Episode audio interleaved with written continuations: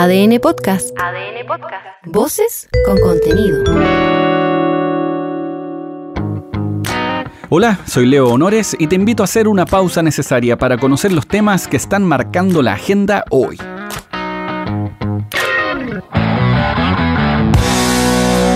Enero deriva de Janero, del dios Jano o Janus.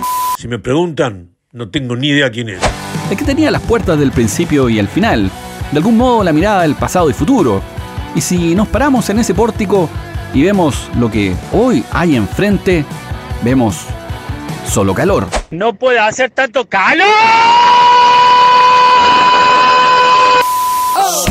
Sol, altas temperaturas, pero con plata.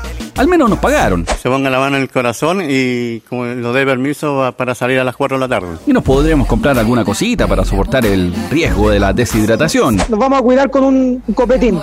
Eso para no ir a tomar sombra a las plazas en las afueras de las estaciones del metro. Claro que ahí tenemos que llevar nuestro propio árbol. O bien unos huevos para freír, la ropa para secar, o algunas otras cositas que necesiten secado rápido. Marihuanera. Hay 40 grados, nena. En la región metropolitana se esperan hasta 40 grados, es una locura. Pero vamos acostumbrándonos. Cagao calor. Además del cambio climático, pues acá tenemos que bancarnos el efecto de la desertificación. El desierto de Atacama sigue avanzando, lento pero sostenido. Eso a la par de que cada vez hay menos árboles en las zonas urbanas. Un sinsentido tremendo. La proliferación de las plazas duras, como se les llama a esos radieres de concreto a las salidas del metro, diseñadas con seguro un mousepad de gamuza. Además, se suma el efecto de los monocultivos. Eso también aumenta las temperaturas. Ahora este fenómeno no es nuevo. Hace rato ya que se nos viene advirtiendo. Escucha al agroclimatólogo de la Universidad de Talca, Patricio González. Ya llegar a 38, 39, 40 grados como va, a ocurrir hoy día y mañana, sobre todo en la región metropolitana. Ustedes van a sufrir hoy día el calor, van a ser el epicentro del calor junto con O'Higgins y Valparaíso Interior. Eso ya es, excepcional. Eso ya la, las personas ya lo están resintiendo y obviamente eso nosotros analizando más de 80 años de datos de temperatura máxima extrema nunca habían llegado a esos niveles de temperatura. Y la calor está de madre. Me he bañado cuatro veces y no son ni las dos. Me senté en la silla al patio. Y un huevo se me quemó. Algo Uno de los grandes condorazos que se han cometido en el último tiempo ha sido el eliminar los árboles nativos. Porque claro, hay algunos que crecen más rápido, que se ven más bonitos de acuerdo a la mirada urbanista, pero los árboles nativos por algo estaban antes que las ciudades. Y por algo también nos plagamos de, entre otras cosas, plátanos orientales. Y así estamos, todos alérgicos. En fin, en lo inmediato, lo que preocupa es el efecto en nuestra pobre humanidad. El riesgo de los golpes de calor son reales. Imagínate el shock que se produce cuando sales de la oficina con un microclima comparable al pasillo de los yogurts del súper y te encuentras con la calle con 35 o más grados. Eso fuera del vaso, por supuesto, porque dentro estamos curtidos. Esta es Susana Olate, directora médica de la Asociación Chilena de Seguridad.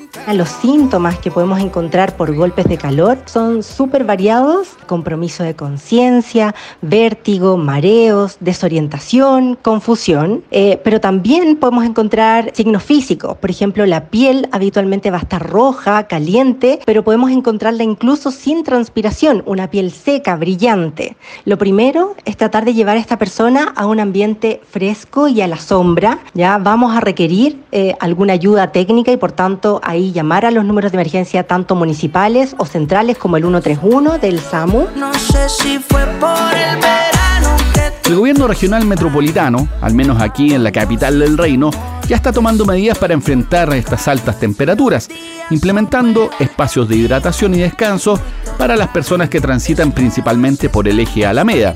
Eso es lo inmediato, porque a largo plazo lo ideal sería plantar más árboles. Ponte tú en las zonas peatonales, como la Alameda justamente que tiene solo el nombre, porque hubo un tiempo en que tenía álamos. Esos árboles larguiruchos que se mecían suavemente y liberaban una pelucilla que era, dicho sea de paso, harto más tolerable que los plátanos orientales. Este es Gobernator, Claudio Reu. Como gobierno de Santiago estamos trabajando por hacer de nuestra una ciudad más segura, una ciudad más preparada. Por eso que hemos instalado estos cuatro puntos de hidratación en la Alameda, por donde pasan dos millones de personas todos los días. Estamos plantando cerca de 200.000 árboles y especies arbóreas en Santiago para enfriar la ciudad. El año pasado, ustedes recordarán, adelantándonos a este tipo de eventos, compramos 70 ambulancias con aire acondicionado para las comunas más vulnerables de nuestra ciudad. La verdad es que bien poco es lo que podemos hacer más que aguantar y no exponerse al sol y si no hay opción de evitarlo, bueno, tomar mucha agua, embetunarse en bloqueador solar y salir a la calle con más bloqueo que tuitero picado. Esto no funciona. Estoy asándome como una salchicha. Hace tanto calor. Estamos a 40 grados aquí. Que me voy, que me voy. Que Hay que saber cuándo retirarse. Esa frase, ¿quieren que siga o quieren que pare? Solo la puede hacer Tommy Rey. Vale, chao. El resto nos arriesgamos a un no masivo. Así que, ¿para qué exponerse al troleo? No hay necesidad. Además, el momento de retirarse es una decisión clave. Uno puede irse a lo grande, celebrado. O si te quedaste más de lo prudente, ese momento no vuelve. Sonaste. Te irás nomás con lo que te toque después. Algo así le pasó al expresidente Lagos, que a sus 86 años decidió retirarse de la esfera pública. Creo entonces que ha llegado el momento de dejar mi participación en la esfera pública. Es un cambio en mi vida, es un capítulo nuevo que se abre, es un periodo de transformación en cómo entiendo la forma de servir y contribuir a un Chile mejor que construyamos entre todos. Y por eso con el corazón lleno de gratitud y esperanza, los invito con firmeza, con valentía, a perseguir nuestro sueño, a ser posible, entender que lo mejor está por venir y solo juntos podemos construirlo. Gracias. Lagos, como todos, tiene cosas buenas y malas. Se le recuerda por su emplazamiento en televisión a Voldemort en los 80, la articulación de la oposición a la dictadura, su rol como ministro en los primeros años post-régimen. Tuvo un personaje en los Toppings también, que eran una especie de Muppets que daban en televisión abierta pero para palanquear a los políticos. Algo impensado. Tanto como que algunas de esas personas sigan todavía en el ruedo casi 30 años después. Las concesiones, el escándalo Mobgate, el CAE, son tantas las cosas por las que se le puede recordar a Ricardo Froilán. Este es el presidente Boric. Es el presidente Ricardo Lagos, que ha dicho, nos ha comunicado a todos a través de un video que a portas de cumplir 85 años eh, decide retirarse de la vida pública, pero que si es que en algún momento cree que su opinión es valiosa, la hará, eh, la hará escuchar y de eso me alegro mucho. Hay momentos notables para recordar, como por ejemplo cuando le ofreció relaciones bilaterales a aquí y ahora al ex presidente boliviano Carlos Mesa. Ofrezco relaciones diplomáticas aquí y ahora. Ahí Lagos sacó toda su choreza local. Lo mismo ocurrió cuando le pidió a un vecino que reclamaba a Potope que se pusiera ropa para discutir. En fin, anécdotas hay de todo. Lagos, contigo. ¿Terminaste? Hablemos ahora de economía. En las últimas horas conocimos el desempleo en el trimestre móvil octubre-noviembre-diciembre del 2023.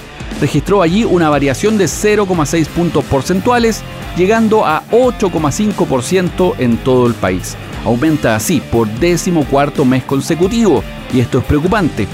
Escucha a Carmen Cifuentes, investigadora de Clapés UC, asegurando que el empleo público fue un amortiguador, pero en el sector privado hubo una baja una parte significativa de los puestos generados en 2023 provino del sector público, donde los trabajadores públicos experimentaron una expansión interanual promedio del 6,4%, superando notablemente a otras categorías laborales. Esto revela que el empleo público actuó como amortiguador del debilitamiento en el empleo asalariado privado, contribuyendo así a contener mayores incrementos en la tasa de desempleo. En el detalle del estudio se refleja como ha sido la constante de los últimos meses, que el aumento en el desempleo se debe principalmente a un incremento en la fuerza de trabajo, un 3,6%, es decir, aquellas personas que buscan empleo. Y esto es superior a la cantidad de personas que encuentran trabajo, lo que también aumentó en un 2,9%. Y adivinan, la informalidad laboral y la brecha de género, obvio, se mantienen. par de apuntes más. La Cámara de Diputados aprobó el informe de la comisión investigadora que apuntaba a la responsabilidad política del titular de vivienda, Carlos Montes. Todo esto luego de conocerse antecedentes que dejaban en entredicho al ministro. Se espera que algunas de estas conclusiones lleguen incluso hasta el Ministerio Público. En el oficialismo, con senadores de la ADC, irán al Tribunal Constitucional para analizar la legalidad de la mutualización en el proyecto de ley corta de las ISAPRES. Es que claro, la propuesta de la oposición era bien complicada. Pagamos todos por el trampeo de las aseguradoras y de paso se cuestiona la fórmula que definió la Corte Suprema. Esto de reembolsar caso a caso y no generalizando o mutualizando, como dicen ahora los snuff coquettes. No me venga con huevadas a soy Leo Honores y esta fue una pausa necesaria. Ya sabes cómo va el día. Comparte este capítulo o escucha los anteriores en adn.cl, sección podcast, en podiumpodcast.com o donde escuches tus podcasts.